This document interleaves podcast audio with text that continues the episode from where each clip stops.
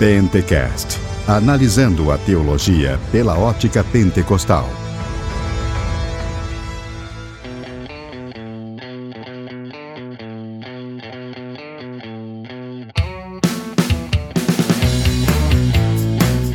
Fala varão, paz e graça a todos. Estamos mais uma vez aqui com o nosso Pentecast. E esse Pentecast é o de número 8. Eu sou o Anderson Fábio e a pregação hoje está em promoção. É agosto do freguês. Opa, aqui é o Marcelo Portela e eu sou o Arauto do Reino. Aqui é o William Corby e eu digo, Odá Odesse. Boa, gente! Hoje nós vamos falar sobre pregação, pregação contemporânea. Vamos ter uma conversa, um bate-papo aqui com o nosso pastor William Corby. E antes de nós iniciarmos a nossa conversa, vamos para os mantos da semana.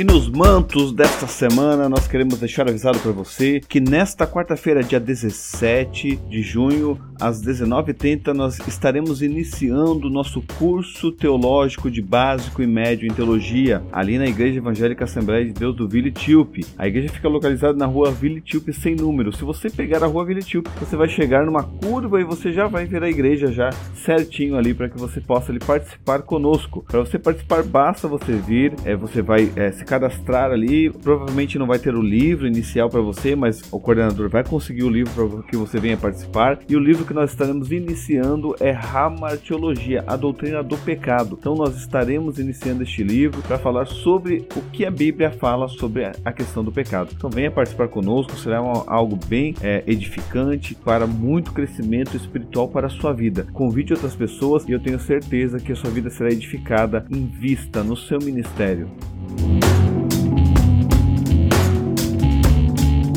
Nós queremos também deixar você avisado mais uma vez sobre as nossas redes sociais. Nós queremos a sua ajuda para estarmos tendo ideias aqui do que nós podemos abordar e o que você tem interesse que nós viemos abordar aqui. Nós temos algumas programações podcasts já programados na nossa mente para falarmos sobre a escatologia pentecostal, para falarmos sobre as narrativas bíblicas e também para falarmos um pouco mais de arminianismo. Então há alguns pensamentos que nós estamos direcionando. Nós voltaremos com a série Dons Espirituais para falarmos dos dons e nós temos um, um plano de, de dons espirituais bem interessante, que estaremos falando sobre os dons e também a respeito dos dons pela história. Então fique ligado, nos acompanhe, nos ajude, divulgue nosso trabalho, esteja ali no nosso site, comente os nossos podcasts ali no www.pentecast.com.br. Ali você pode achar todos os nossos podcasts, pode comentá-los também por ali e também pode nos ajudar clicando no link da Amazon que está ali no nosso site também, comprando livros diretamente pelo nosso link, que nós recebemos uma uma comissão pelos todos os produtos que são comprados pela Amazon pelo nosso link. Todas essas comissões elas são direcionadas em é, livros para que nós venhamos fazer promoções, sorteios aqui na nossa página e no nosso podcast que tem a pretensão de analisar a teologia dentro de uma ótica pentecostal. Então, nos ajude, divulgue nosso trabalho e nós temos certeza que com a sua ajuda, nós poderemos alcançar mais pessoas que poderão ter acesso à boa teologia pentecostal. Um abraço a todos aí, fico com esse episódio que está bem atual sobre pregação contemporânea. Um abraço.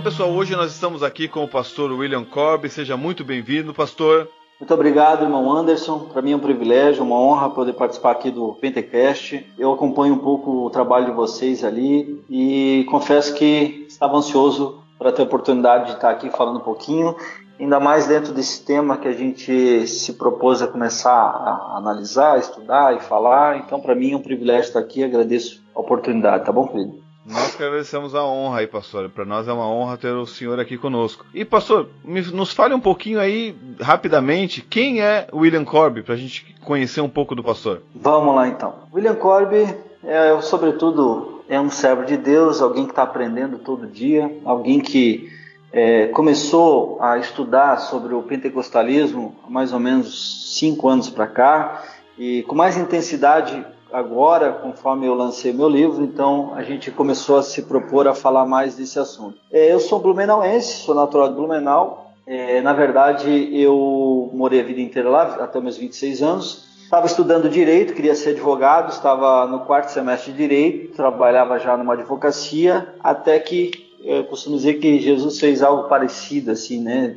é, com o que fez com Paulo. Eu caí do cavalo, né? É, eu estava realmente tratando, tra, eu, tava, eu, eu, tinha montado tudo certinho, uma estratégia de futuro para mim, e Deus foi lá e passou uma borracha e disse: Não, não é nada disso que eu tenho para ti.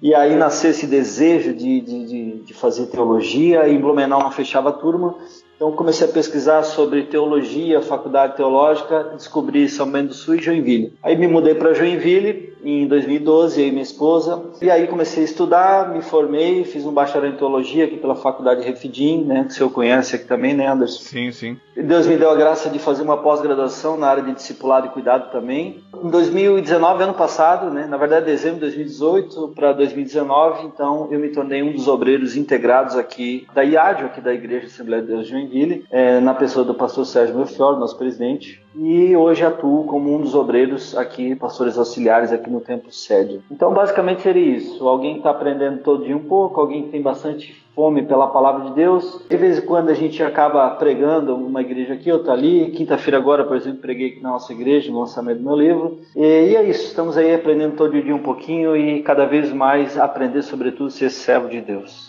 E o bom é que o senhor é de Blumenau, terra boa, porque eu também sou de Blumenau. Olha aí, que legal. Blumenau só, só, vem, só vem gente boa de lá. Não que de, de Goiás também não tenha, né, Marcelo? É isso aí, aqui também tem muita gente boa e muita gente daí, viu? É, isso é verdade.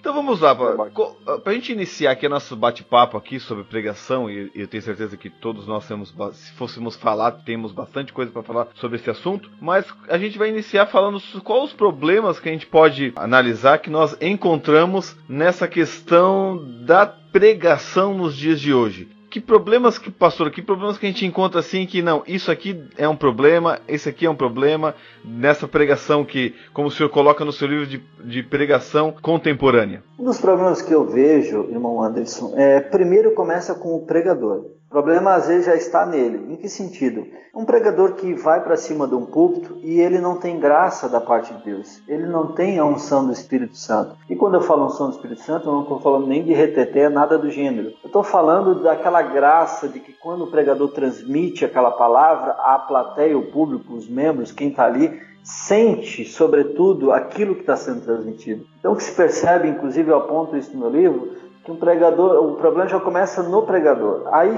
como ele já está frio em cima de um público, como ele já vinha às vezes na carne, como a expressão que os pentecostais gostam de usar, já começa ali. Então aí ele começa então a pregar, por exemplo, um dos problemas daí na transmissão da palavra. Primeiro que daí a gente percebe que são pregações sem profundidade, né? São mensagens rasas que não se aprofunda. E aí nesse sentido, alguns escorregam e descambam, né, para algumas teologias como a teologia da prosperidade, a teologia do coach. Então, se fosse elencar aqui um dos maiores problemas, seria, na minha visão, essa teologia humanista e essa teologia que faz de Deus um gênio da lâmpada. Então, começa no pregador e depois termina na forma como ele transmite, uma mensagem rasa, sem aprofundamento nenhum, e aí às vezes ainda uma mensagem totalmente fora de contexto, como que a teologia da prosperidade faz. Pega um texto lá do Antigo Testamento e tenta enfiar de goela abaixo na Nova Aliança e a gente percebe que algumas coisas ficam bem desconexas, né? Seria mais ou menos isso. E textos fora de contexto, como eu acabei de falar,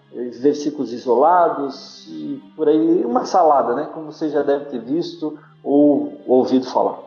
É, então inicia realmente na questão da, da vida do pregador, né? Muitas vezes o pregador ele não tem uma vida com Deus, às vezes é, não tem momentos de oração, não tem um devocional, pensa que até mesmo que por ele estar pregando e Deus está trazendo o, o, um movimento, ou até mesmo está acontecendo um movimento emocional que muitas vezes até nem vem de Deus, ele acha que mesmo ele está vivendo uma vida como ele está vivendo, ele está sendo aprovado por estar acontecendo tudo isso no seu ministério. Então a gente vê que a questão da vida, como o senhor fala de unção, que é na verdade é a vida de, do pregador com Deus. Se o pregador tem uma vida de, de, oração, uma vida de leitura bíblica, uma vida realmente com Deus, não somente de, de leitura bíblica e de oração, mas de praticar a palavra, de viver a palavra realmente, mesmo que ele não tenha tanto aprofundamento bíblico, tanto conhecimento teológico, eu acho que a própria vida dele com Deus e ele pregar uma mensagem na sua simplicidade faria toda a diferença, né, pastor? Com certeza. É, é bem, é, é cabe a gente ressaltar isso que é, a maioria dos pentecostais não tem oportunidade, às vezes, de fazer um curso teológico, não tem oportunidade de, de, de se especializar em alguma, até em alguma área determinada da, da, da, teologia sistemática, enfim. Mas se tivesse, como o senhor falou, comunhão com Deus, prática diária de alguém que serve a Deus, eu acho que ele conseguiria transmitir isso no momento que ele está pregando. E o que se percebe às vezes é uma mensagem que se torna, na verdade, uma palestra. E, e, e aqui, deixa, eu, tô, eu, eu vou tentar segurar bastante coisa aqui, mas tem coisas que eu não vou conseguir deixar passar.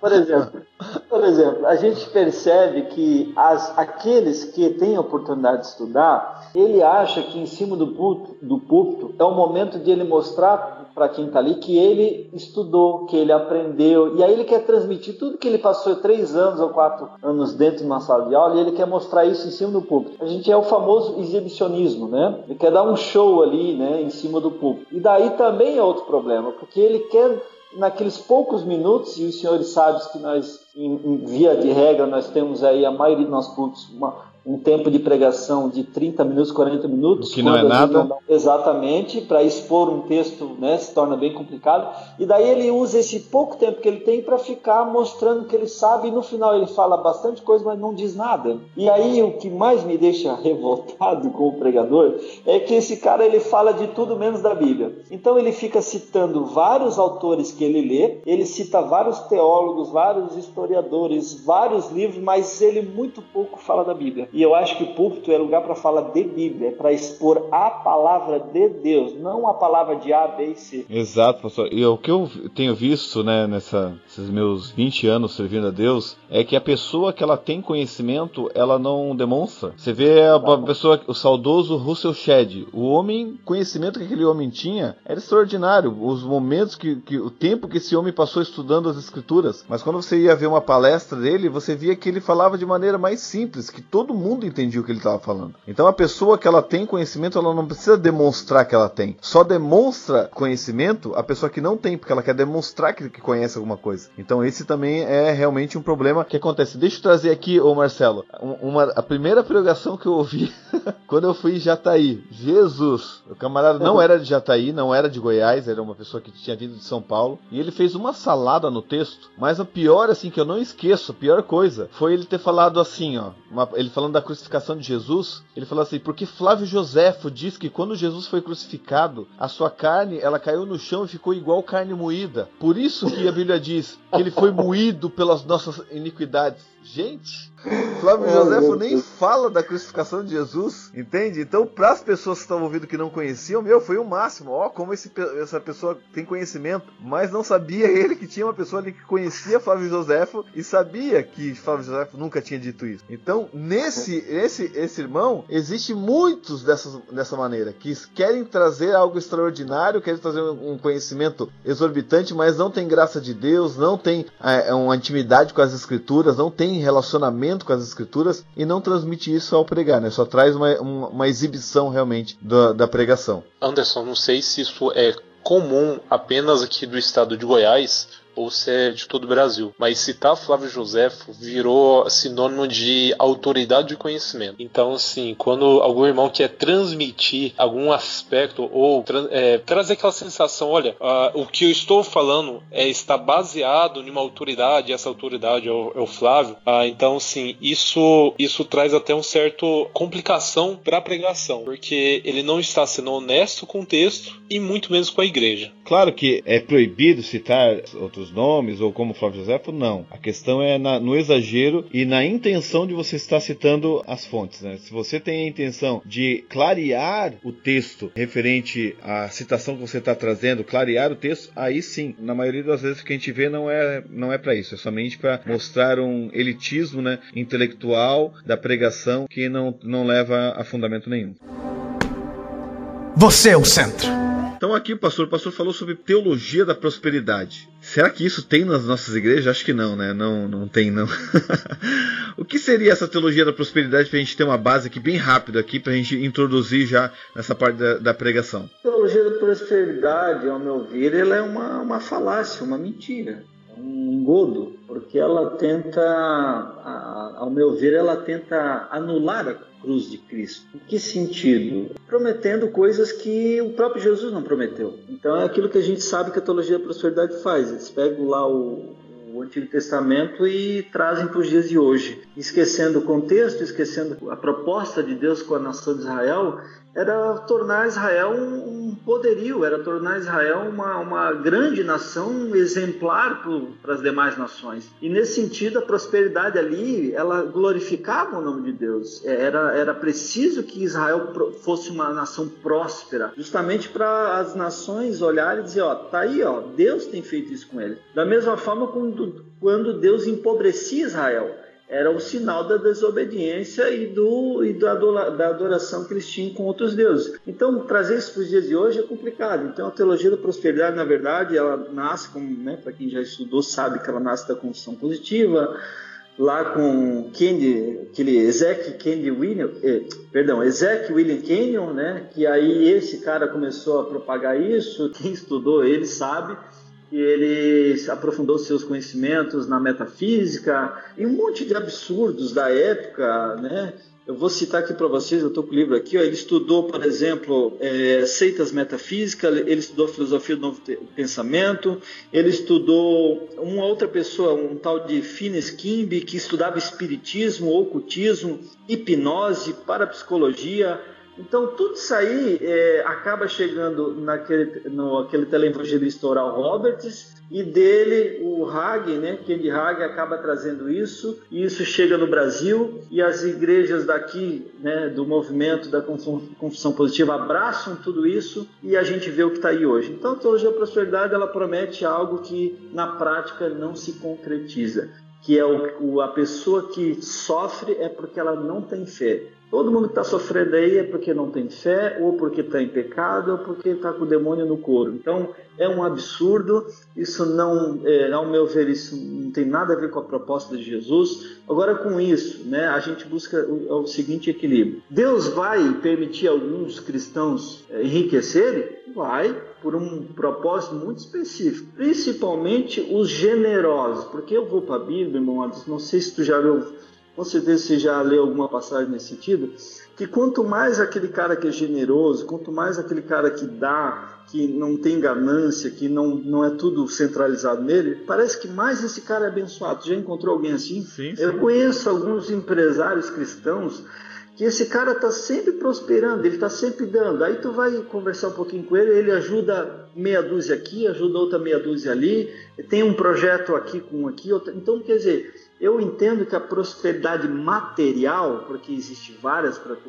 prosperidades, você pode ser próspero financeiramente e não ser próspero no teu casamento. Você pode ser próspero nas finanças, mas não ter prosperidade na saúde. Você pode ter um, ser um cara doente. Então existe várias. Você, nem, não necessariamente a, a, a prosperidade bíblica ela vai você vai prosperar em todas as áreas, né?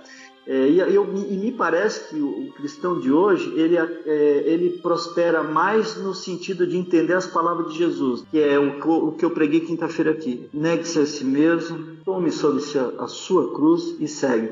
Acho que se ele entendesse isso aí, ele, ele iria se contentar com com que a vida que Deus tem dado para ele, não no sentido de se contentar de não querer mais conquistar mais nada, ou a gente acabar incorrendo num erro aqui, porque a gente sai do extremo da teologia da prosperidade e vai para a teologia da libertação, por exemplo, que é outro extremo, né? Aí Sim. a gente começa a pregar então que todo mundo tem que ser pobre e que etc, etc. Não, não é isso. Eu acho que a gente tem que analisar o texto e ver o que o texto está falando para nós hoje e não querer trazer a nação de Israel para os dias de hoje. E até questão de interpretar o Antigo Testamento sem ter a peneira do, da Nova Aliança, que até coloquei isso na pauta, que é uhum. justamente o que, que os pregadores da teologia da prosperidade eles fazem. Eles pegam textos do Antigo Testamento e trazem uma interpretação diretamente ligada, como se aquelas promessas estivessem ligadas a nós, sem fazer a peneira da, da Nova Aliança, que já é um outro patamar do que da revelação bíblica. Que o que era do Antigo Testamento é somente uma sombra do que viria, né? Até então,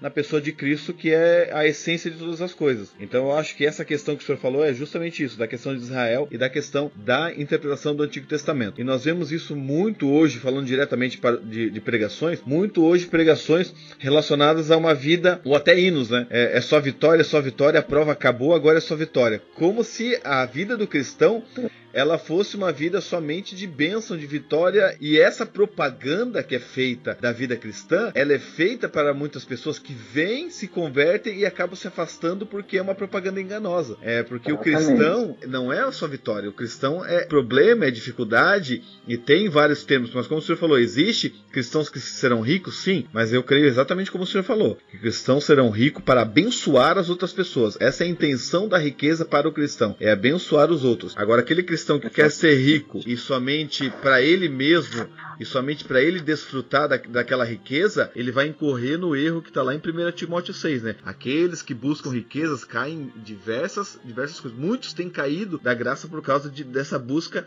desenfreada pela riqueza, que, que Paulo diz a Timóteo. Então você esteja contente com o que você tem, se você tem o que comer, se você tem o que vestir, esteja contente com essas coisas, não, não uma vida de pobreza, como o senhor falou, mas esteja contente com o que você tem e não vive, viva a sua vida buscando a riqueza, porque você vai cair cair em, em, erros aí e vai acabar se afastando da fé genuína que você tem em Cristo Jesus. Né? Mais ou menos por aí. Né? Exatamente. Né? Interessante que o pastor falou algo que me chamou bastante atenção, que existe várias, vários tipos de prosperidade. E é muito comum as pessoas confundirem riquezas com prosperidade. Você pode acumular riquezas, você pode fazer dinheiro, mas isso não quer dizer que você é próspero. É igual ele explicou muito bem. Prosperidade no relacionamento, prosperidade na vida espiritual são coisas totalmente diferentes. Então, assim, é muito comum, pelo menos aqui no meu contexto, que as pessoas vêm para a igreja com esse pensamento: ah, eu quero ser próspero, mas a prosperidade dele, ele tá distorcendo para riqueza. E eu não culpo a pessoa em si, mas sim a, aqueles que transmitem o evangelho, ou que deveria ser o evangelho, nas, nas múltiplas plataformas, né? No rádio, na TV, na internet, trazendo essa sensação que o sinônimo de prosperidade é a mesma coisa de riqueza. Exatamente, é isso aí. As pessoas confundem, porque o que está em alta é a, a, quando se fala em teologia da prosperidade, só vem uma coisa na cabeça: riqueza material. Dinheiro. É, é dinheiro, dinheiro, money, money, né?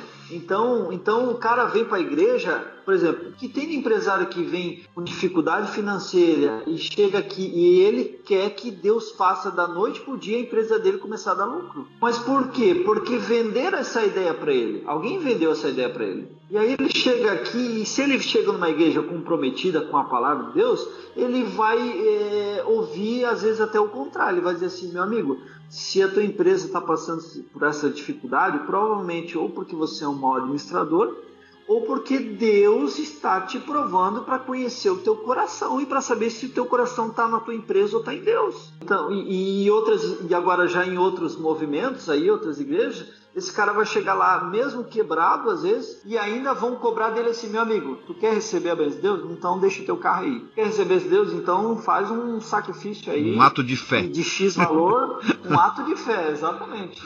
E aí esse cara vai se quebrar mais ainda. E na sequência do texto que você citou, irmão Anderson, qual a proposta aqui para os ricos, que existe os cristãos ricos, por quê? Porque, como a gente já falou, porque são pessoas abençoadoras e quanto mais eles abençoam, mais Deus dá para eles, por quê? Porque o dinheiro não é um fim, é um meio, né? É, é, o dinheiro passa por ele e não fica nele, porque ele abençoa pessoas. Olha que, olha a instrução de Paulo a Timóteo para Timóteo instruir os ricos da igreja ali ou daquela comunidade. 1 Timóteo 6,17. Ordene aos que são ricos no presente mundo que não sejam arrogantes, nem ponham sua esperança na incerteza da riqueza, mas em Deus, que de tudo nos provê ricamente, para nossa satisfação. Versículo 18 Ordene-lhes que pratiquem o bem. Olha, isso aqui é fantástico agora. Sejam ricos em boas obras, generosos e prontos a repartir. Dessa forma, eles acumularão um tesouro para si mesmos, um firme fundamento para a era que há de vir, e assim alcançarão a verdadeira vida. Olha que Nossa, tremendo isso aqui. Tremendo. É um conselho para os ricos então vocês que são ricos, não, não sejam arrogantes, não fiquem colocando a esperança de vocês na incerteza da riqueza, mas antes se, é, façam boas obras, sejam generosos, porque daí, fazendo isso, além de ganhar um galardão na vida eterna, com certeza vocês vão ser cada vez mais abençoados. Por isso que a gente chega né, na seguinte conclusão: quem abençoa tanto um indivíduo, uma pessoa, como a obra de Deus, ah, ele tem que estar tá no coraçãozinho dele já. Ah, por isso que tudo começa de fato na mente, no coração, né? Porque se ele já está mal intencionado, ele pode, ele pode dar o valor que ele quiser na igreja, ele pode dar o valor que ele quiser para quem ele quiser. Se a intenção dele já é ruim, é, esse cara ele vai estar tá perdendo tempo, porque não vai voltar o que ele quer. Ele quer investir e colher 100 vezes mais. Só que Deus conhece a intenção do coração. É por isso que no sentido da oferta não existe valor, existe intenção, né? Justamente. E tem pessoas que, que pensam assim, não, mas por que, que eu não sou rico? Eu vou ajudar as pessoas, mas Deus conhece o nosso coração e sabe se a gente vai ajudar. É, e sabe justamente. Você é o centro. Agora essa questão de, de teologia da prosperidade que a gente vê muito é a questão da nossa igreja, principalmente, né? Que o pastor é Assembleia de Deus, eu sou da Assembleia de Deus, Marcelo é Assembleia de Deus. Eu não sei se lá, provavelmente lá em Goiás também tem, que é o chamado culto da vitória. Não estamos aqui para falar contra o culto da vitória. Mas eu entendo o culto da vitória como um culto evangelístico. A intenção do culto da vitória é, eu acho que inicial era chamar pessoas que não são cristãs para ouvir a palavra de Deus e através da oração Deus operar milagres e essas pessoas se converterem. Eu entendo o culto da vitória nesse sentido. Porém, com a teologia da prosperidade, o culto da vitória virou culto para afagar crentes mimados. afagar egos de crentes mimados. E virou nesse sentido. E o que, que aconteceu com os crentes? Aqueles crentes fortes, aqueles crentes antigos, que vinham a prova e, e, e, enfrentavam a prova, permaneciam firmes. Hoje, com, com toda essa teologia da prosperidade, com essas pregações, a gente vê o que? Crentes apáticos, crentes que, ah, pô, Deus não me dá, Deus não, não faz isso, crentes que, que não tem mais uma fortaleza de, de se firmar num, num, conceito e permanecer entendeu? naquilo que, que foi chamado realmente e ser perseverante, que seria a palavra certa, naquilo que realmente deseja de parte espiritual e só se volta para coisas materiais, só se volta para promessas. E às vezes por não ser uma promessa que é da parte de Deus, ela não se cumpre. E a gente vê um monte de crente frustrado porque quer algo, mas esqueceu do principal, que é a função do culto é nós adorarmos a Deus e nós termos um relacionamento com Ele. Esqueceu do principal, que é o próprio abençoador e busca somente a bênção. Eu acho que essa questão da teologia da prosperidade, dessa pregação contemporânea voltada para isso, tem feito crentes dessa forma, né? tem feito crentes apáticos. É, a gente tem que ter esse cuidado, irmão Anderson, porque assim, ó, o culto da vitória, de fato, eu vejo dessa forma também, ele é um, um atrativo, entre aspas, para cativar quem está numa vida aí cheia de problemas, ele vai acabar procurando uma igreja, porque, como eu disse, ele quer que os problemas dele sejam resolvidos. Então aqui ele cai, entre aspas, nessa armadilha, né, boa nesse sentido, e aqui ele, é, aqui ele tem que ouvir a palavra de Deus. Ele tem que ouvir que se ele se voltar para Deus, de repente coisas que ele está passando tem a ver com o pecado que ele está no momento, tem a ver com a conduta que ele está tendo. É, enfim, então o culto da vitória ele vem com essa proposta, é aquilo que eu também vejo. Só que ao mesmo tempo tem que se cuidar, aí, aí é o papel do pastor, né? ele, ele tem que analisar quem é que ele está trazendo para pregar na igreja. Porque, via de regra, irmão, tu sabe que quem prega no cu da vitória, não, a maioria não é os pastores. É, eles convidam pessoas de fora para vir pregar. Sim. Então, daí, esse pregador que vem de fora, ele, esse cara, às vezes, ele é da, da confissão positiva, entendeu? Então, Sim. daí, é isso que eu estava eu estava conversando esse dia com um pastor aqui, nossa, eu estava falando justamente isso. Eu não vejo, irmão Anderson, eu não vejo ainda é, a nossas igrejas pregando teologia da prosperidade, porque a teologia da prosperidade é esses erros que a gente já comentou aí, sacrifício de valores, sacri... e compra isso ungido, compra aquilo outro ungido, é, aqueles absurdos que tu liga a TV e tu vê. Eu, a nossa igreja não faz isso. Agora, o que eu vejo é que a nossa igreja faz o seguinte: a nossa igreja aqui, eu digo Assembleia de Deus nível Brasil, né? O que que acontece? É a mensagem triunfalista, Sim. que alguns chamam de alguns chamam da filha da teologia da prosperidade. Né? Mas é filha. O, que, exatamente, exatamente. Eu acho que até o Gutierrez, em algum podcast que ele deu aí, eu acho que eu me lembro, ele, ele, também, ele também deu esse exemplo. É, é a filha da teologia prosperidade. É aquela mensagem triunfalista, né? Sim. Então ela não, ninguém, graças a Deus, nossa igreja está longe de pregar a teologia da prosperidade como ela é de fato pregada em outros movimentos, mas, mas a gente prega uma raiz, né? Uma... Exatamente. Aí é por isso que a proposta do meu livro é analisar a influência da teologia da prosperidade no movimento pentecostal. Exato. Então, é, no meu livro eu abordo isso. Nós estamos aos pouquinhos bebendo disso, aos pouquinhos. Então, se a gente não começar a puxar o freio de mão, começar a se atentar é, e como eu disse, o pastor se atentar para quem ele está trazendo para pregar na igreja dele, daqui a pouco ele vai é, arrumar um problema, porque ele vai criar várias pessoas vindo, esperando receber de fato um milagre financeiro da noite para o dia, e isso não vai acontecer. Né? Então, a proposta do Clube da Vitória é essa: é trazer essas pessoas que estão com dificuldades, mas ao, ao quando elas chegarem ali, elas receberem uma orientação da parte de Deus e entenderem que com o tempo e com a, na medida que elas arrumarem as suas vidas em todos os sentidos, espiritualmente, e receberem de, da parte de Deus uma orientação sobre como conduzir a, as vossas vidas, elas vão ver que vai ser muito comum que as coisas daqui a pouco comecem a se acertar. Porque assim, irmãos, tem gente que fala assim, depois que, por exemplo, eu já vi exemplos assim, meu, depois que eu comecei a fazer a campanha, daí eu parei de fumar, parei de beber e começou a sobrar dinheiro. Aí eu falei, mas é óbvio, querido, tu não tá mais jogando teu dinheiro no cigarro e no álcool, é óbvio que vai sobrar dinheiro. Agora tu tem que saber administrar esse dinheiro que começou a sobrar, entendeu? Então não é que aconteceu um milagre estrondoso. O milagre, na verdade, foi a tua salvação. Esse foi o milagre. Você realmente entender a proposta de Cristo e se libertar dos teus vícios. É obviamente que Jesus te libertar dos vícios. Mas aí começou a sobrar dinheiro justamente você parou de jogar dinheiro em porcaria, em coisa ruim. Então, então a gente tem que é, é, ter esses cuidados de cuidar quem é que nós estamos trazendo para pregar em cima dos nossos públicos. Falo aqui me colocando como um pastor, né, e que claro. também ajuda aqui na, na sede e analiso e vejo muitos pregadores que vêm Graças a Deus, é, eu acho que a nossa igreja, graças a Deus, irmão Anderson, está muito longe de pregar de fato a teologia da prosperidade. Agora, uma mensagem triunfalista a gente começa a perceber, sim, e a gente precisa começar a cuidar e analisar, porque daqui a pouco, não sei, não sei quantos anos nós estamos falando aqui, mas com a modernidade, com a pós-modernidade, com tudo que está vindo por aí,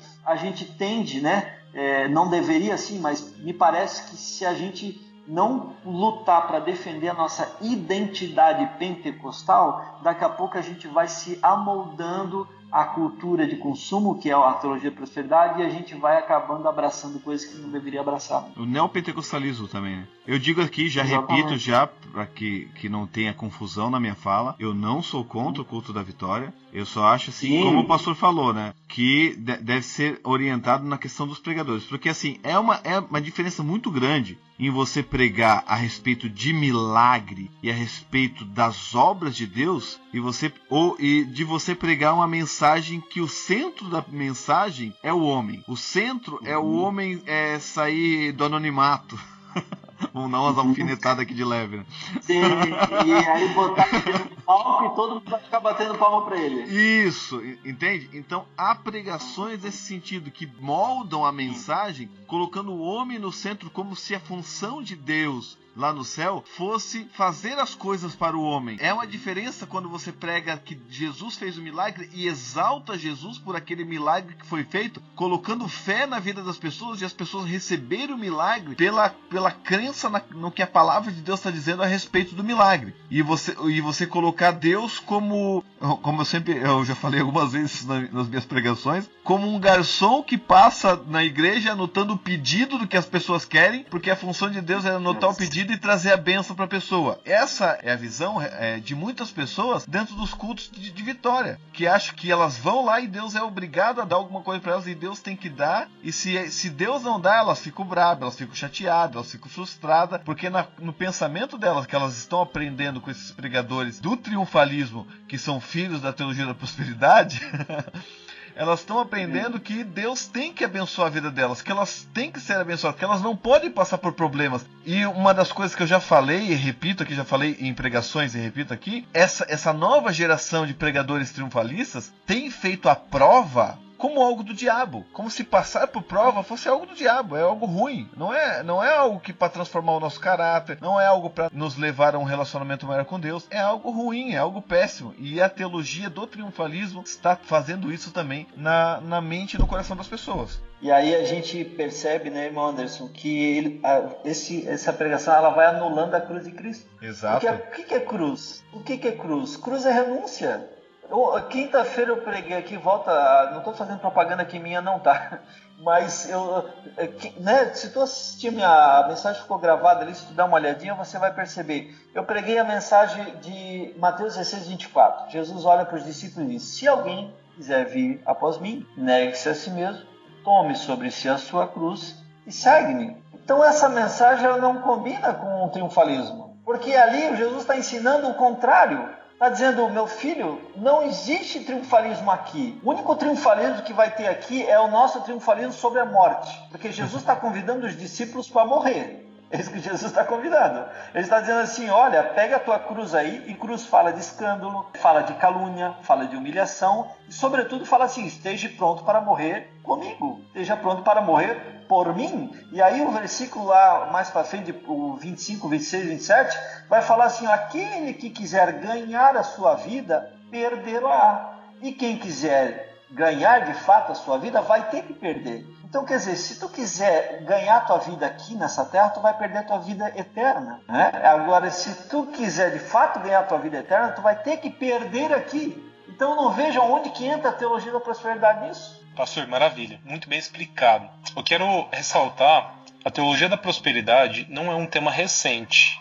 Pelo contrário, já é um Sim. tema antigo. Hoje em dia, esse tema ah, está ganhando um, um, ah, uma atração muito grande. Ah, tem vários pregadores, tem várias pessoas falando, utilizando textos bíblicos para apoiar teorias ou, ou, ou, aliás, filosofias. Sim. Então, esse pensamento de riqueza, de prosperidade, que eu posso mais, que eu posso a, a conquistar, isso parece que está ganhando uma proporções grandes. Mas eu notei que o seu livro foi baseado no seu TCC, que por sua vez foi escrito lá em 2015. E pelo que eu me recordo, em 2015 é, essa mensagem de prosperidade, esse desejo, essa, essa gana, parece que não era tão grande. E a minha pergunta é: o que te motivou a escrever sobre o tema lá em 2015 e o que te trouxe a, a, a publicar esse livro somente agora? Primeiro que assim, quando eu entrei no curso de bacharel teologia, eu já vinha com essa com esse, com esse, como é que é a palavra correta, com esse nojo, vou usar uma palavra bem feia aqui, eu já venho com essa repulsa, com essa repulsa, porque eu sempre fui muito curioso sobre algumas coisas, e quando eu me, porque na verdade eu me reconciliei com Jesus Cristo em, no ano de 2009, eu estava afastado 10 anos da Igreja de Jesus. É, aos meus 14 anos eu me rebelei, fui conhecer o mundão, só quebrei a cara, só. É, enfim, você sabe quem é. A vida sem Deus é uma desgraça, né? Mas Deus teve tanta misericórdia de mim que aos 25 anos Deus me permitiu me, me, me reconciliar. E aí eu botei na minha cabeça assim: Deus, ok. Se eu não posso ser doutor na lei do homem, porque eu estava estudando para ser advogado, então eu quero ser alguma coisa na tua lei, na tua palavra. Eu não, não me conformo em ser um crente de banco. E Deus parece que ouviu aquilo e falou exatamente isso que eu quero fazer em ti, meu filho. E aí nasceu esse desejo de fazer teologia. Então, quando eu comecei a fazer teologia, os professores começaram a nos provocar assim: já vai pensando no teu TCC aí, o que, que te incomoda, algo que brilha os teus olhos quando você fala que você gostaria de escrever sobre isso. E aí eu me lembro de, de ver cultos na, na, na internet, de ver é, pregações, né, pregações, é, ligava a TV e ouvia absurdos, e aquilo me incomodava de uma forma, embora né, é, não, não tinha essa proporção que tem hoje, mas já existia muita gente falando, na, os pastores mais famosos aí falando sobre isso, né? E aquilo me incomodava. Eu falava, isso aí não, não, não, é evangelho, isso aí não é o que Jesus ensinou, não, não tem lógica isso aí. Então isso foi me impregnando desse assunto. E quando eu comecei a escrever, já em 2013, a rascunhar alguma coisa, eu já pensei, poxa, se eu vou me formar em 2015, eu preciso chegar lá com um negócio pronto. Eu já vou rascunhar alguma coisa aqui, eu já comecei a escrever um parágrafo aqui, outro ali. Quando chegou em 2015, eu já estava com um compêndio de várias vários parágrafos, vários textos, e aí eu só fui pesquisar mais livros e autores que falavam do assunto. Então, a minha incomodação começou nisso, de ligar a TV e assistir cultos neopentecostais e dizer assim, cara, meu, isso aí não sei, não tá fechando muito com, com... Lógico que assim, uns são mais exagerados, outros são mais comedidos, né? Tem, tem, tem, eu creio, tá? Assim, não dá para generalizar nada, a gente não pode generalizar tudo na vida, né? Mas tem pessoas, tem movimentos, tem igrejas que batem muito forte nisso. Outras tu vê que é, é, mais leve o negócio, mas mesmo assim ainda fala. Então isso me incomodou. Então eu pensei, poxa, tá aí uma oportunidade de eu falar desse assunto.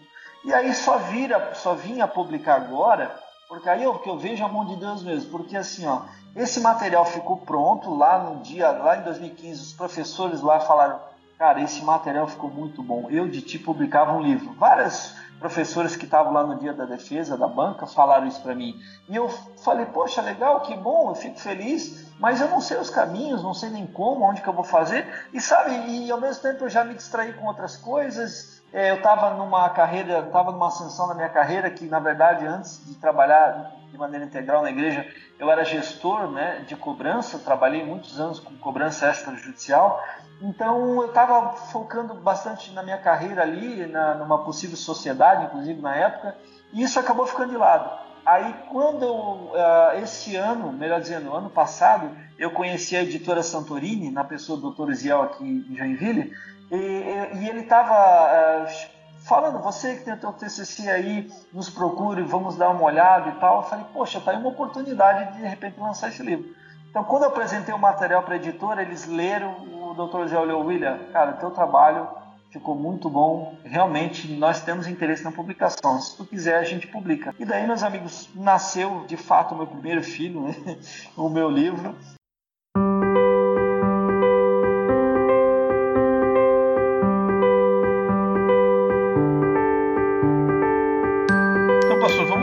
para outra questão aqui que surge dentro dessa pregação contemporânea também, que nós é, procuramos abordar aqui, que é a questão da modernização e contextualização dentro das igrejas. Nós vemos que até a gente estava conversando sobre isso, sobre a guerra, guerra de geração, principalmente da Assembleia de Deus. A Assembleia de Deus é uma igreja bem conservadora, é uma igreja que tem aí seus, seus 100 anos, né, para é, um pouco mais, é 110 anos já. Nós temos pessoas antigas. Então, eu até falei com o pastor que é uma guerra de geração. Tem aqueles irmãos antigos que querendo ou não nós temos um é, tem aquele é, conservador referente até mesmo aos usos e costumes da igreja, há cultos mais relacionados com a parte é, assembleiana, porém há um movimento agora do worship que tem entrado também nas nossas igrejas e com esse movimento de worship tem, tem trazido contextualizações e modernizações dentro do contexto mais jovem. E nós vemos cultos com tambores, e querem colocar é, a igreja mais escura, isso influenciados pela por questões de cultos dos Estados Unidos que são assim. E essa guerra de gerações. Porém, até o meu ver, nós não vamos nem debater isso para que, que ninguém a gente não fale algo aqui que vai entristecer um ou outro ou tivermos pensamentos divergentes. Mas a questão é o seguinte: dentro dessa pregação, em muitos lugares,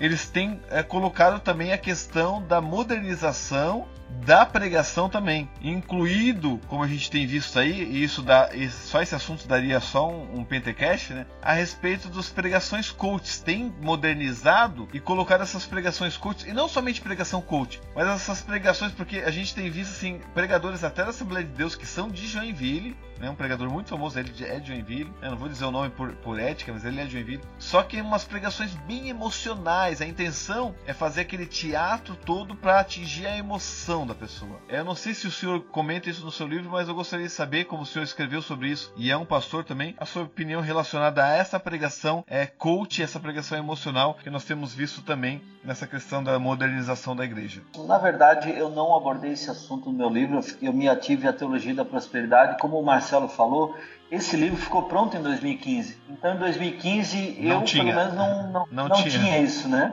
Não, Exatamente. não tinha tanto, então, né? Como, é, como o livro já estava pronto, então eu não botei uma vírgula a mais. Eu só peguei o material, foi para correção ali, para a editora ali, é, é, e já foi para diagramação e, e metemos bala. Então não, não tinha isso. Então, aguardamos aguardamos é, uma próxima edição com. Tô brincando, pastor, vai lá. então, então, assim, não, então eu não me ativo a falar disso. As pessoas que estão comprometidas com, com essas pregações, com, essas, com esses discursos, eu oro para que, que elas que abram seus olhos, que, que comecem a, a realmente olhar os textos que estão sendo pregados e a forma como está sendo transmitido isso, para que seja a proposta do Evangelho, que é um confronto, né? O Evangelho ele confronta a pessoa, né? E a gente percebe que muitas pregações não confrontam, muito pelo contrário, às vezes acaba é, passando a mão né, na cabeça, ou acabam passando a mão no ego e tal. Vocês não têm a impressão, às vezes, que os evangelhos estão querendo é, ser aplaudidos, estão querendo ser amigo de todo mundo? Sim. Não, não, dá essa impressão, às vezes, que, que muitos evangelhos querem ser aceitos por todos? Sim, é, é até um, um, um, um, o professor tem uma ideia, um presbítero, Marco Antônio, ele disse uma frase há muito tempo atrás, 15 anos, há quase 20 anos atrás que ficou gravada na minha mente e eu sempre lembro dessa frase. Ele disse assim: gente, quando o mundo estiver batendo nas nossas costas, alguma coisa está errada. O mundo não é. pode bater nas nossas costas. O mundo não pode andar de mão dada com a gente. O mundo tem que é. nos odiar. O mundo, se a gente não estiver incomodando o mundo, alguma coisa está errada. E tem muita gente fazendo, é, é, é, contextualizando dentro dessa. Porque a gente pode se modernizar também. Até um exemplo: antigamente não tinha microfone. As pessoas pegavam sem microfone, não tinha bateria, não tinha guitarra. Não tinha. Não tinha Pentecast, né? Não tinha Pentecast? então há uma modernização que a gente pode acompanhar. A questão é a gente deixar a pregação cristã genuína de lado para agradar as pessoas e ficar no movimento de emoção. O que eu vejo mais na questão de jovens, como a gente está falando de pregação contemporânea e envolve jovens também, nós somos um povo pentecostal. Amém, irmão? Dá um glória aí. Amém? Oh, glória, a Deus. Glória a Deus. Glória a Deus. glória a Deus. Nós somos um povo pentecostal. E o povo pentecostal está envolvido com a parte da experiência. Nós temos a experiência como algo que faz parte da nossa teologia e faz parte da nossa vida cristã. Nós temos experiências com o Espírito Santo, experiências com Deus. A questão é que estão levando essa parte da experiência ao extremo e a envolver cultos que buscam somente uma emoção no culto. É, nós vemos hinos, daí apaga a luz e fica aquela luz é, mais escurinha, faz aqueles hinos worship para levar as pessoas a chorar, a ter aquele momento de choro. E quando você chora, o que, que acontece naturalmente? Você fica aliviado porque você chorou. E, e, e muitas das vezes não é questão que o Espírito Santo está agindo. O Espírito Santo pode agir no meio de tudo isso, pode, mas muitas vezes é somente uma emoção. Por que, que eu digo isso? Porque a gente muitas vezes não vê uma mudança de vida na, na, nas pessoas. A pessoa ela não muda de vida, ela não, não tá melhorando, ela não está vivendo Cristo, ela não está vivendo a palavra. Ela simplesmente teve um momento de emoção, que ela chorou, que ela se emocionou, que foi bom para a alma, a alma dela naquele momento, mas não há transformação. E eu tenho a plena certeza, quando não há transformação, quando não há algo que mudou o caráter da pessoa, que não levou a pessoa mais próxima de Cristo, mais próximo de ser a imagem de Cristo, então alguma coisa está errada com aquele culto. Então é nesse sentido que eu levo a questão da, da parte da contemporaneidade. Pode ter cultos é, emocionais, com certeza pode, o Espírito Santo pode estar agindo isso, mas não faça a parte emocional ser o centro do culto. O centro do culto sempre tem que ser Jesus. Você é o centro. Pastor William, uh, o senhor enxerga a, a, alguma conexão entre os métodos de interpretação bíblica com a pregação e com a vivência? Sabemos que existem algumas linhas de interpretação, né? o método alegórico, histórico, gramatical. Será que esses métodos não, não têm uma certa influência? Porque eh, se você uh, tem liberdade para interpretar a Bíblia de maneira conforme a pessoa entende, será que isso não está desvirtuando a, a, verdadeira mensagem do Evangelho? Que, por exemplo, o método histórico crítico. O que o método histórico crítico faz? Ele anula toda a divindade de Jesus, praticamente. Ele diz que Jesus, na verdade, nunca curou ninguém, que Jesus, na verdade, nunca fez milagre, é, que Jesus foi só um, um, Jesus histórico, né? Por exemplo. Então, se tu usar esse método histórico crítico, por exemplo, para pregar, você vai ter que provavelmente pregar quase nada da Bíblia, né? Então, a, gente sabe que os pentecostais usam o método histórico gramatical, né? Então, tem a ver também, por exemplo, a gente está acostumado a ouvir mais pregações temáticas, que se propõe a analisar um tema. E aí, para chegar nesse tema, se pega às vezes versículos isolados, que estão tudo fora de contexto, e se vai, e vai embolando tudo e, e, e trazendo tudo para o tema. E eu acho que isso, nesse sentido, é o que a teologia da prosperidade faz, por exemplo. Né? O pregador, tá, a proposta dele é pregar uma mensagem triunfalista. Então, nesse sentido, ele pega texto... o homem, né? Exa exatamente, que vai exaltar o homem. Que, por exemplo, um texto do Antigo Testamento, né? Você não é cauda, você é cabeça. Pronto, já está feita a confusão. Se tu não saber fazer uma leitura do texto, se tu não souber fazer uma exegese do texto, se tu não saber é, o contexto que aquilo foi escrito, para quem foi escrito, em que tempo que foi escrito, dentro de uma cultura específica, fica mais difícil de tu aplicar nos dias de hoje. E aí é óbvio, é aquilo que Paulo também falou a Timóteo, que nos últimos dias é, eles iriam amontoar mestres que falassem fábulas que eles querem ouvir. Então é o que se percebe hoje, muitas fábulas, muitas mensagens que te exalta, que exalta o homem, o antropocentrismo falando, gritando, né?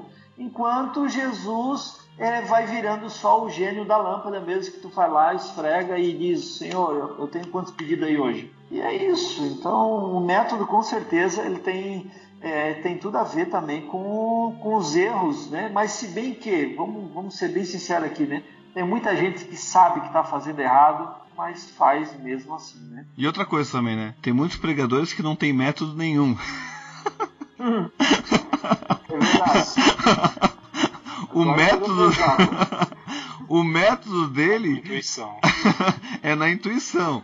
E a questão é a seguinte: Muitos pregadores eles pregam com a intenção de agradar o público. A intenção deles é agradar, é, é, é pregar uma mensagem boa para que o pastor chame ele novamente. É pregar uma mensagem que faça as pessoas pularem, que, as pessoas, que faça as pessoas glorificarem. A intenção dela é essa, é mexer com o público. Então tem, a, as pregações elas iniciaram nesse sentido. Nós vemos assim, é, vou ser bem direto aqui, né? Que muitas das influências que tiveram isso na questão de novos pregadores é os gideões missionários. Muitos iam para os gideões, iam ver aqueles grandes pregadores e voltavam para suas igrejas querendo fazer igual. Só que muitos daqueles pregadores que pregavam lá, principalmente antigamente, como Gilmar Santos, eram, eram pessoas que estudavam muitas escrituras, estudam muitas escrituras, como Napoleão Falcão, pessoas que estudavam muito e eles voltavam para suas igrejas, não queriam ler, ler nada, não queriam estudar nada e simplesmente queriam subir no púlpito para pregar suas mensagens com a intuição. E hoje, o que, que nós vemos mais, só para dar uma pincelada aqui, né? É pregadores querendo achar no texto o que o texto não diz. Eles ficam procurando coisa que não está no texto. Eles ficam procurando, não, eu tenho que achar uma coisa aqui que ninguém viu. E eu sempre repito isso, gente, se ninguém viu, é porque não está no texto.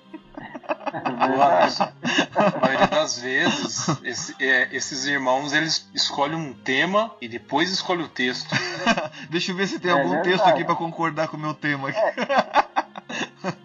É. é complicado. E eu acho coisa... que isso aí é muito, Pode falar, isso é muito importante, Anderson, o que tu falou, porque o cara tem alguém como exemplo, um cara que é, que é referência para ele de Bíblia, um cara que realmente faz uma pregação coerente, bem feita, só que ele, é, como ele é um, às vezes um soldado raso ainda, ele ainda não tem nem a metade da metade do, do, do estudo e do conhecimento, e às vezes não tem nem tempo, às vezes, para estudar a quantidade de horas que aquele, aquele exemplo dele, aquele, aquela referência estuda, e daí é que tu falou, ele, ele quer fazer o mesmo, quer fazer a mesma coisa, e inclusive às vezes uns imitam na íntegra o seu. Sim, o, o seu mesma pregação. ali, né? Uhum. A mesma pregação, o mesmo chavão, tudo igualzinho só que a mensagem dele não, não chega nem perto, porque ele realmente não tem o tempo de estudo, ou não tem a profundidade, ou, não, ou às vezes nem quer mesmo, ele quer o, a, a comida de micro-ondas, ele bota lá um minuto lá e tá pronto. Quer o resultado, mas não quer ter o trabalho, né, pastor? Exatamente. Mas mensagem boa mesmo, pastor, é aquela que Deus dá no púlpito. é, segundo alguns, o Espírito Santo dá na hora, revela na hora, né? É, é revelamento, né? Pra gente encerrar então aqui o nosso bate-papo, pastor, algumas dicas que nós poderíamos dar aqui para novos pregadores. Ó, eu queria algumas dicas para que eu viesse ter uma boa pregação, então uma teologia mais bíblica. Quais as dicas que o senhor daria aí para os pregadores e nós vamos complementar aqui? A minha dica seria primeiro aquilo que a gente falou no início. Esse cara precisa ter vida de oração, esse cara precisa ter muita leitura bíblica e ele precisa é, conhecer, né, é, de maneira, já que está aí a teologia sistemática a nosso favor, por que não usar, né, óbvio. Inclusive, eu estava esses dias o próprio pastor Eliseu Rodrigues aí é, deu, deu, uma, deu um tapa na cara de muitos aí que falam mal da teologia, porque ele falou assim, a teologia sistemática é, é, é, esfria ou fala ou não, não é meu Deus, se fala ali de soteriologia, se fala de armateologia, se fala de um tudo tudo está amarrado em Cristo. Então o pregador ele precisa estudar, se possível, vai fazer teologia, vai estudar teologia. Se não tem condições de estudar teologia, então vai comprar livros e vai estudar. Eu conheço, Anderson, muitas pessoas que são autodidatas o cara nunca sentou num banco de, de, de, faculdade né, de teologia, mas o cara sabe quais são os livros que é estudado lá, ele se mune desses livros, ele estuda e ele vai buscar, com, se ele não pode sentar, mas ele vai buscar ajuda em outros teólogos, e ele acaba aprendendo o negócio. E aí Presente. se torna um. Exatamente. E Presente, acaba... Olha aí, ó. Olha, eu tô falando de alguém que tá aí, eu nem sabia, mas entendeu? Então, então assim, ó, poxa, vá fazer isso, vai estudar, vai ler 50 vezes o texto, vai pegar um. É, primeiro, leia o texto, tire as suas conclusões, mas depois vá ler um comentário bíblico bom, né? Tem vários aí, vá ver se realmente tu tá perto daquilo que tu tirou de conclusão. Lógico, eu sempre digo, não vá pela cabeça de comentaristas, mas eu acho que agrega, eu acho que ajuda, né? Principalmente os iniciantes, né? Acho que depois que tu já caminhou um tempo, tu cada vez fica menos refém de comentários. Né? Porque tu aprende, você mesmo aprende a fazer a pregação. Mas vá buscar, vá buscar conhecimento, né? Com certeza. Então a minha dica é essa vá orar, vá ler Bíblia e vá se especializar, vai, vai ler livro, vai comprar livro. É isso mesmo, porque até porque tem pessoas que é, a gente chama do misticismo, né? Misticismo religioso no sentido é, pejorativo. Que é aquela questão uhum. de que parece que o Espírito Santo só vai estar comigo quando eu pegar o microfone. Quer dizer. Quando eu tô na minha casa. é, justamente. Quando eu tô estudando em casa, preparando um texto, lendo livros, parece que o Espírito Santo não tá comigo. Ele só vai estar tá comigo se na hora da, do púlpito ali aparecer um texto, uma luz revelatória e, e, e, vai iluminar o texto e eu vou saber na hora daí, porque há, há essa parte mística em muitas pessoas ainda. Eu, eu tenho um, um grupo de livros no Facebook de compra e vendas e teve uma pessoa lá que a pessoa, o pessoal colocando os livros para vender, para trocar e o camarada lá não leia livros, leia só a Bíblia. Eu peguei e falei, excluí ele do grupo, falei, não, aqui não é lugar para ti, meu amigo. O que você está fazendo num, num, grupo de troca de livros se tu quer não quer ler? Entende? E tem, tem muitas pessoas desse sentido que elas dizem assim, ó, ah, não posso ler comentário bíblico e comentário é, é, é, é, um livro escrito por homens. Mas, gente, são homens que dedicaram a sua vida para estudar as escrituras e estão nos auxiliando a compreender os textos. E as pessoas não entendem nesse sentido. Então eu acho que o principal, além do que o senhor colocou, né, das três, que é a oração com certeza, a leitura bíblica, mas uma, um pregador perguntou para para John Wesley: John Wesley, por que, que eu não consigo me desenvolver na, na pregação? John Wesley foi ver a pregação dele e John Wesley falou: Olha, você não, não tem uma desenvoltura porque você não lê. Você lê muito pouco. Se você lesse mais, você teria mais profundidade para falar das coisas. Como você lê muito pouco, você repete muito das coisas, muito do seu pensamento e você não tem profundidade justamente pela sua falta de leitura. Então, muitas vezes, quando eu, eu, eu termino de, de, de, ministrar um ensino, às vezes em jovens, ô irmão, qual que é o segredo? Eu falo, meu querido, o segredo é ler, é você estudar. Entendeu? Não, não vai vir num passe de mágica, não vai vir de uma hora para outra. Você tem que estudar, você tem que ler. Não adianta que ministério não é uma coisa que vem de uma hora para outra. O ministério é construído. Deus te dá o chamado, mas você vai construindo o seu ministério, o seu chamado. Se você tem chamado para o ensino, a Bíblia diz que aquele que tem o dom do ensino, que se esmere, que, que faça isso continuamente, que fique estudando realmente. E quem tem pregação tem que estudar, tem que ler, tem que buscar a Deus, mas tem que estudar muito, porque senão vai somente ser, como o pastor falou, um soldado raso, não vai ter profundidade bíblica e só vai falar das mesmas coisas. É aquele muitas vezes que eu vejo pregadores, o pregador só muda o texto, mas a pregação dele sempre é a mesma. Você já percebeu isso? O pregador vai lá ler outro texto lá em Apocalipse no assunto, mas ele vai pregar a mesma coisa. Sempre a mesma coisa. Por quê? Porque não tem profundidade. E como eu falei, claro, entre escolher um pregador que tenha conhecimento e não tenha unção, né, uma vida com Deus, e um pregador que tem uma vida com Deus, unção, e tenha pouco conhecimento, eu prefiro que tenha unção.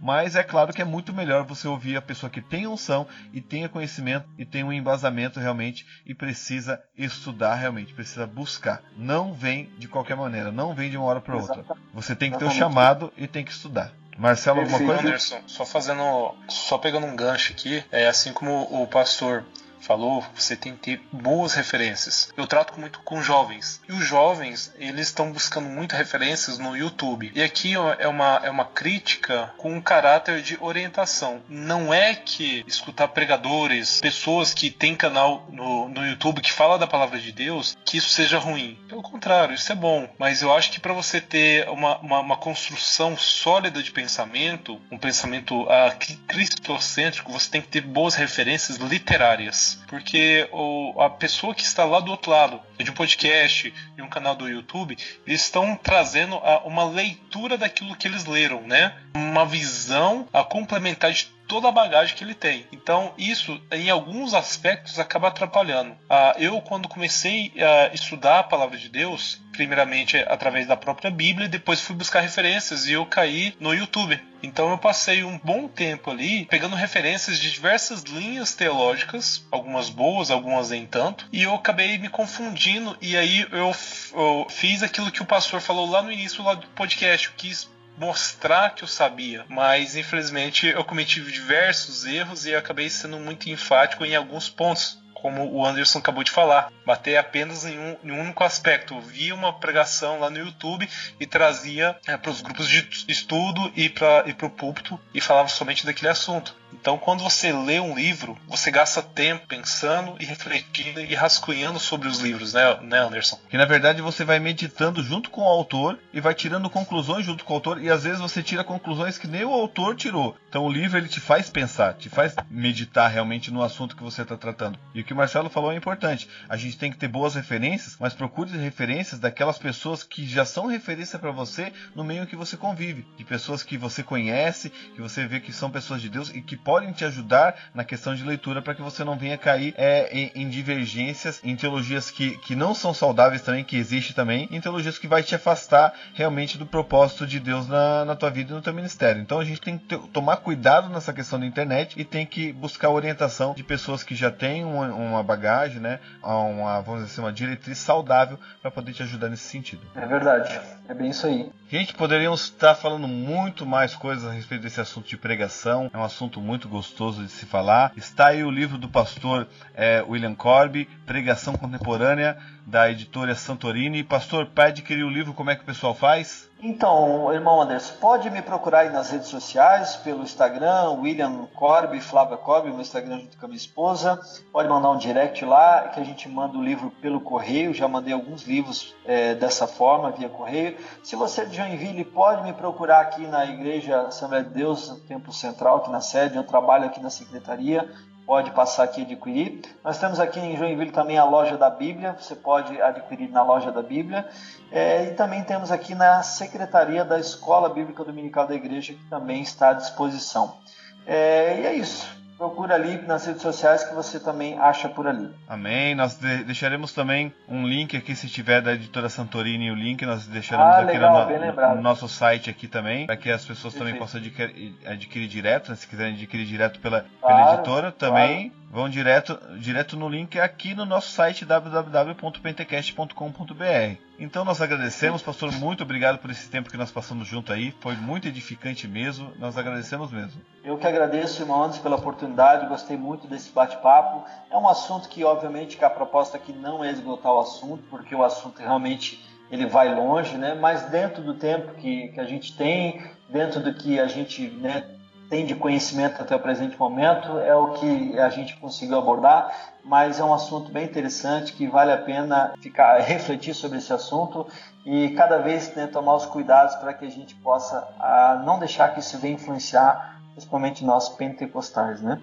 Amém. Nós teremos um outro Pentecast mais para frente. É, estamos tentando agendar com o pastor Ivan Teixeira, que ele lançou um livro também que é Pregador, é, Pregação e Pregador Pentecostal. Só que daí nós vamos abordar outras questões deste assunto também, que é bem interessante. Marcelo? Gostaria de agradecer pela oportunidade, pastor. E, e realmente eu fiquei impressionado com a, com a riqueza de conteúdo e com a simplicidade do irmão. Amém, pastor. Nós agradecemos mais uma vez, agradecemos todos os ouvintes aí. E gostaríamos, pastor, como o senhor está presente hoje aqui, geralmente o nosso evangelista Gilian Amaral que deixa a bênção apostólica, o senhor, como pastor, aí nos deixa a bênção apostólica para a gente encerrar. Amém, queridos. Que a graça do nosso Senhor Jesus, que as doces consolações do Espírito Santo né, e o grande amor de Deus possam estar sobre a vida de cada um de nós. Estamos despedidos em nome de Jesus. Jesus.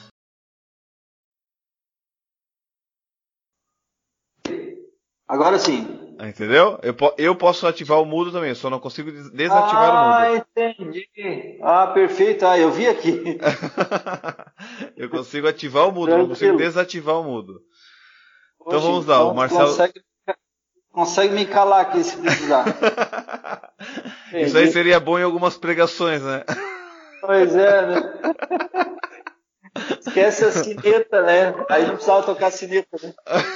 Moço, uma vez eu vi um púlpito que tinha uma luz que ficava piscando. Achei interessante aquilo, viu? Não, é sério. Aí se, aí se o irmão tava pregando e tava saindo muito, aí o pastor ia lá na cadeira dele, tinha um botão, cara, li, ligava e a luz acendia, ele ficava piscando, aí o cara entendia. Boa ideia, hein? Cara, sensacional aquilo.